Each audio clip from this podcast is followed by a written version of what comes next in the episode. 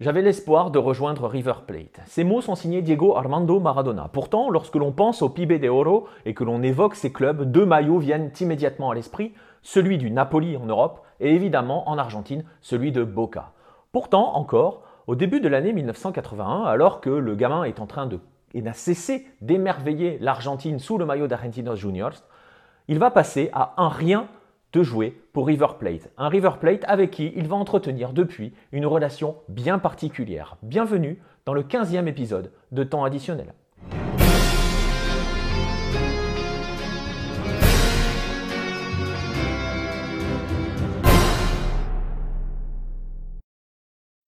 Nous sommes en décembre 1980. Cela fait désormais près de 4 ans, plus de 4 ans, qu'un phénomène nommé Maradona est en train de renverser l'Argentine. Celui qui a débuté dix jours avant ses 16 ans avec Argentinos Juniors a en effet jamais cessé de briller en championnat.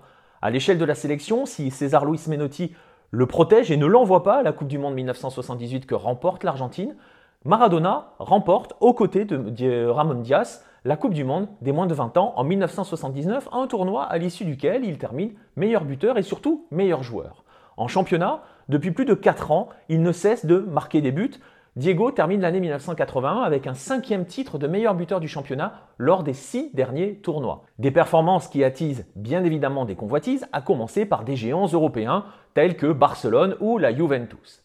Mais la fédération argentine déclare alors intransférable le joueur avant la Coupe du Monde 1982. Les Européens, une fois écartés, il ne va rester alors plus qu'une guerre locale, une guerre entre clubs argentins pour essayer d'attirer Diego Maradona. Et c'est ici que surgit l'affaire River Plate. Pourquoi River? Parce que l'affaire remonte déjà à quelques mois. Le 5 mai, Argentinos s'impose 2 à 0 face à River Plate. Et le lendemain, El Grafico fait sa une sur Diego Maradona, sur le cas Maradona et la possibilité de le voir rejoindre le club de Núñez. La veille donc, le 5 mai, le board de River Plate se réunit avec le board d'Argentinos Juniors afin de voir comment organiser le transfert de Diego à River, Diego étant lui prêt à rester en Argentine en attendant de rejoindre Barcelone avec qui il aurait déjà un pré-contrat de signer. Aragon Cabrera, président de River Plate, va donc passer les mois qui suivent à essayer de trouver comment financer ce transfert. La première idée envisagée va être notamment d'utiliser des abonnements, d'offrir 1000, enfin d'offrir, façon de parler, d'utiliser 1000 abonnements auprès des socios, abonnements payés 10 000 dollars, mais des abonnements pour 20 ans au club, c'est-à-dire qu'ils auraient été abonnés jusqu'à l'entrée à l'an 2000. Le 23 décembre, la revue River, qui est dédiée évidemment à son club, fait sa une sur Diego Maradona en demandant, en exhortant le club de l'acheter.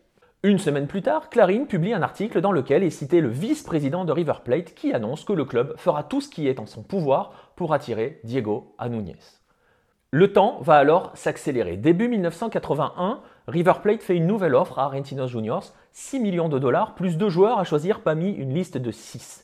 Jorge Sister-Spiller annonce alors que Diego va percevoir le même salaire que les grands noms du club comme Ubaldo Fillol par exemple. Le 17 janvier, le journal Chronica annonce que Maradona et River sont tombés d'accord.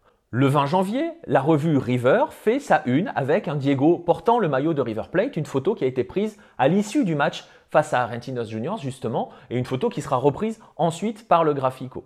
Tout est rapidement démenti et le lendemain, Pablo Abatangelo, membre du directoire de Boca, déclare au Grafico que Diego n'a qu'une intention, rejoindre Boca. La lutte entre les deux géants d'Argentine débute, même si Diego, dans un premier temps, dément à son tour en expliquant que lui, il est professionnel et qu'il ira là où un club aura fait l'offre qui correspond aux demandes et qui correspond aussi aux demandes d'Argentinos. Il cite par exemple que si le Ferro fait une bonne offre, il ira jouer pour le Ferro.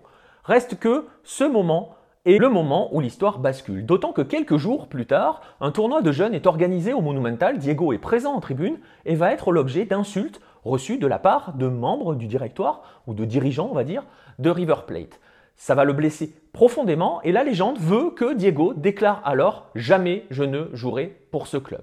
Reste qu'en coulisses, les négociations se poursuivent. Sitter Spiller est en train d'essayer de récupérer un gros salaire pour Diego. On parle alors d'un salaire qui est plus du double de celui que touchent par exemple des joueurs comme Ubaldo Fiol ou Daniel Passarella qui sont de véritables icônes au club. Ces sept offres qu'Aragon Cabrera refuse. Il ne voudra pas s'aligner, il ne veut pas mettre à mal son, vestiaire, il ne veut pas se mettre à dos son vestiaire, il veut surtout pas avoir, à devoir renégocier les contrats de Fillol et Passarella pour les aligner sur ceux de Maradona. Et c'est cette déclaration qui provoque celle que vous avez entendue au début de Diego Maradona, qui indique qu'il avait l'espoir de rejoindre River Plate, bien évidemment, mais que cet espoir a été euh, enterré par le président Aragon Cabrera. Diego ajoute même qu'il est prêt à jouer à Boca ou à River, il s'en fiche un petit peu, et que si aucun accord n'est trouvé, il est même prêt à rester à Argentinos jusqu'à son départ pour Barcelone. Mais de départ à Barcelone, il n'y en aura pas, en tout cas pas tout de suite. Aragon Cabrera ne cède pas, il n'y a pas d'offre. River vient de rater Diego Maradona. Le 18 février 1981, Diego Maradona rejoint officiellement Boca Juniors. Il se dit alors que le clan Maradona a fait en sorte de retarder les négociations et de demander de faire des demandes folles à River pour jouer la montre en attendant qu'il ne reste plus que Boca, seul désir de Maradona.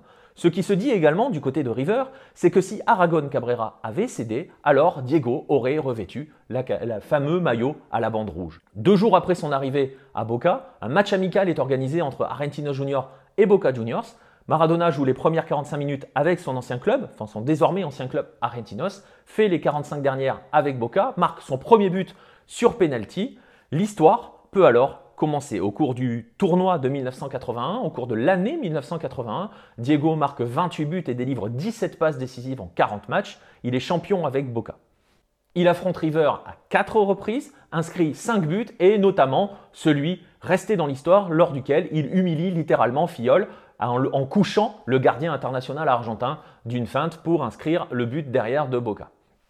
Diego Maradona disputera 4 saisons dans toute sa carrière avec Boca, celle de 81, puis après son retour de suspension au milieu des années 90. Depuis 1981, la haine est féroce entre Diego Maradona et les supporters de River Plate. Si l'amour de Diego pour Boca et l'amour de Boca pour Diego sont indiscutables, en revanche, la relation qu'il noue avec certains membres et du point de vue du football de River Plate est beaucoup plus ambivalente. En témoignent par exemple les relations amicales qu'il noue avec euh, Enzo Francescoli ou Marcelo Gajardo qui sont aujourd'hui euh, à la tête hein, de River Plate. On peut rappeler par exemple que Francescoli était présent lors du jubilé de Maradona à la Bombonera.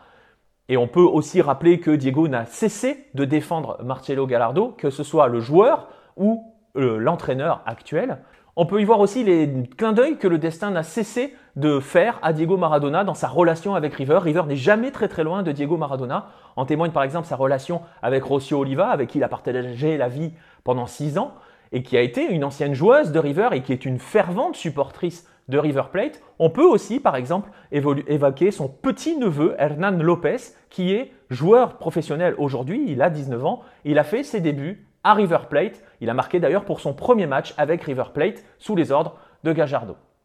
On peut aussi se rappeler que la carrière d'entraîneur de Diego Maradona a débuté au Deportivo Mandillou et que son plus bel exploit de l'époque était un match nul au Monumental face au River Plate, alors euh, champion, euh, le River Plate dans lequel on, on, croisait déjà Francescoli, Almeida, Gachardo, etc., etc. On peut aussi rappeler que la plus belle image de Diego Maradona à la tête de la sélection d'Argentine a été prise au Monumental un soir de qualification pour la Coupe du Monde et un but de Martin Palermo, autre idole de Boca, cette fameuse image où Diego, sous un déluge, s'en va en glissade pour célébrer euh, la qualification. Diego Maradona a joué 7 matchs dans toute sa carrière face à River Plate. Il a marqué 5 buts, tous en 1981. L'histoire retient également que le dernier match de la carrière professionnelle de Maradona s'est disputé lors d'un Super Classico, donc face à River, au Monumental. C'était le 25 octobre 1997 ce jour-là, il était remplacé à la mi-temps par un joueur, un jeune nommé Juan Roman Riquelme.